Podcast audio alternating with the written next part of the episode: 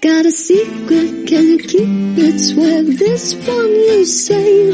Better lock it in your pocket, taking this one to the grave. If I show you, then I know you won't tell what I said. Cause two can keep a secret if one of them is dead. Bienvenidos a Eureka, un podcast con temas que volarán tu mente y te harán cuestionar la realidad. El día de hoy, en el primer capítulo, nos adentraremos, como dice el título, a la mente, el tiempo y el alma. Abordaremos temas como el doble cuántico, viajes astrales, la vida después de la muerte y regresión de vidas pasadas.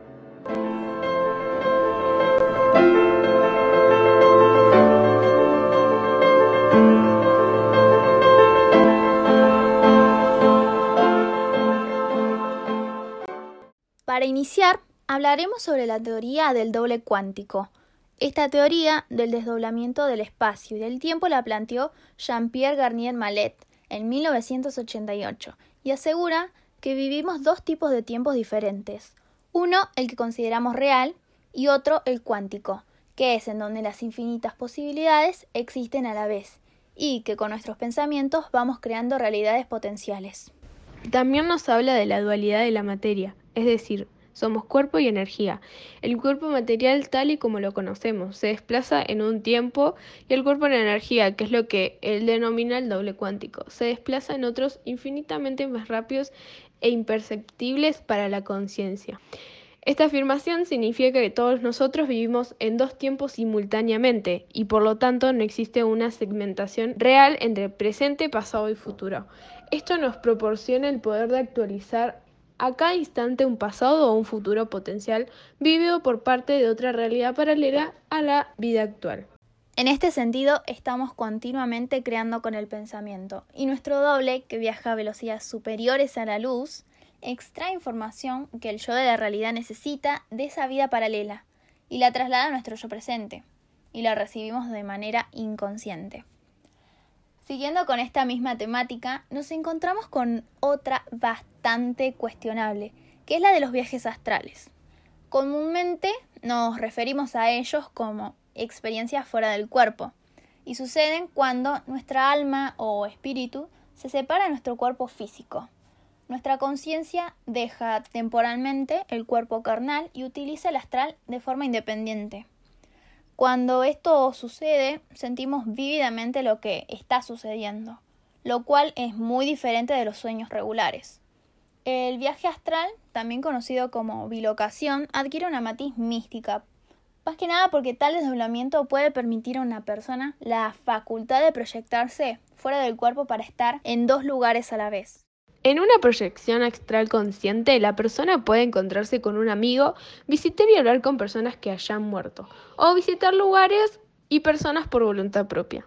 Otro tema interesante que siempre da para debate en toda conversación con amigos y familiares es la vida después de la muerte, la cual es la creencia de que la parte esencial de la identidad o del flujo de la conciencia de un ser vivo continúa después de la muerte del cuerpo físico. Según diversas ideas sobre esta vida, la esencia del que vive después de la muerte puede ser el de algún elemento parcial o la supervivencia del alma, espíritu o conciencia que lleva consigo y puede tener una identidad personal. Sin embargo, la posición científica mayoritaria es que no hay pruebas de la existencia de la vida después de la muerte. Algunos creen en la reencarnación, la cual hace referencia a la existencia de una esencia en el ser humano, que empieza una nueva vida una y otra vez en un cuerpo o forma física diferente. Luego de la muerte biológica, claramente.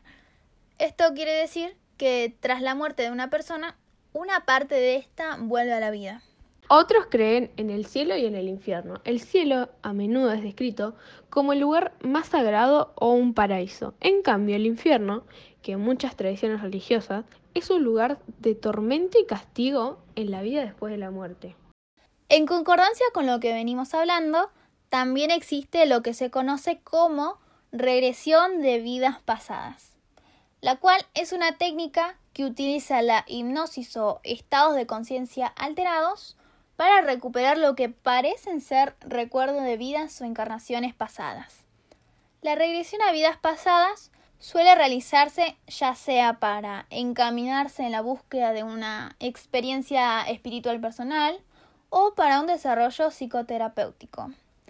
Cierta parte de los partidarios de esta teoría tienen creencias relativas sobre la reencarnación, aunque las tradiciones religiosas que incorporan la doctrina de la reencarnación por lo general no incluyen la idea de la noción de los recuerdos reprimidos de vidas pasadas.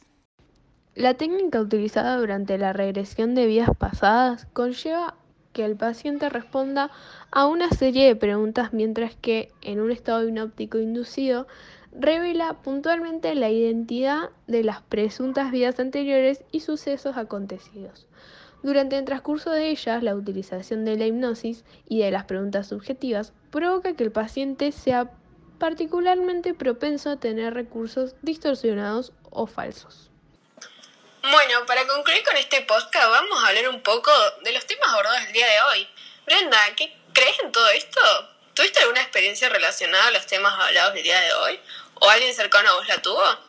Bueno, la verdad es que una experiencia cercana que digamos no tuve, pero con respecto a, por ejemplo, regresión de vidas pasadas, una vez lo intenté hacer un, una regresión a una vida pasada mía viendo un video de YouTube y creo que no, no, no me funcionó. Pero bueno, después, eh, bueno, esto me pasó, es reciente, me pasó ayer que fue que estaba en Instagram y de la nada me empieza a seguir una, una página de fotocopia, como es algo así como Garabato, pero de Córdoba y que, bueno, que en esa página tenían materiales de, de, de, que vendían fotocopias del material de derecho, que justamente voy a estudiar eso en esa universidad. Y bueno, fue muy loco. Y yo pensé, tipo, no, es una señal del universo o algo así. Y bueno. Sí, no, qué loco. Y vos, Lara, eh, ¿vos crees en todo esto? Sí y no, porque como charlábamos anteriormente, eh, es uno, uno tiene, uno cree y a la vez no, porque uno mismo se hace dudar con las teorías que saca, con los pensamientos, entonces como que estoy en la mitad. Y la verdad que, bueno, yo intenté hacer un viaje astral y no funcionó porque uno se tiene que quedar dormido y al estar pensando en eso no, no te funciona y si tuve alguno no, no lo supe. Y, y, la verdad que con los otros temas no, nunca me pasó nada y alguien cercano tampoco, pero estaría bueno intentar o que salga alguno. Sí, sí, totalmente. Así que bueno, ¿ustedes qué piensan acerca de todo esto? Con esto concluimos el día de hoy. Crean lo que ustedes quieran creer y nos vemos en un próximo capítulo. Nosotras somos Lara y Brenda. Y esto, fue Eureka. Eureka.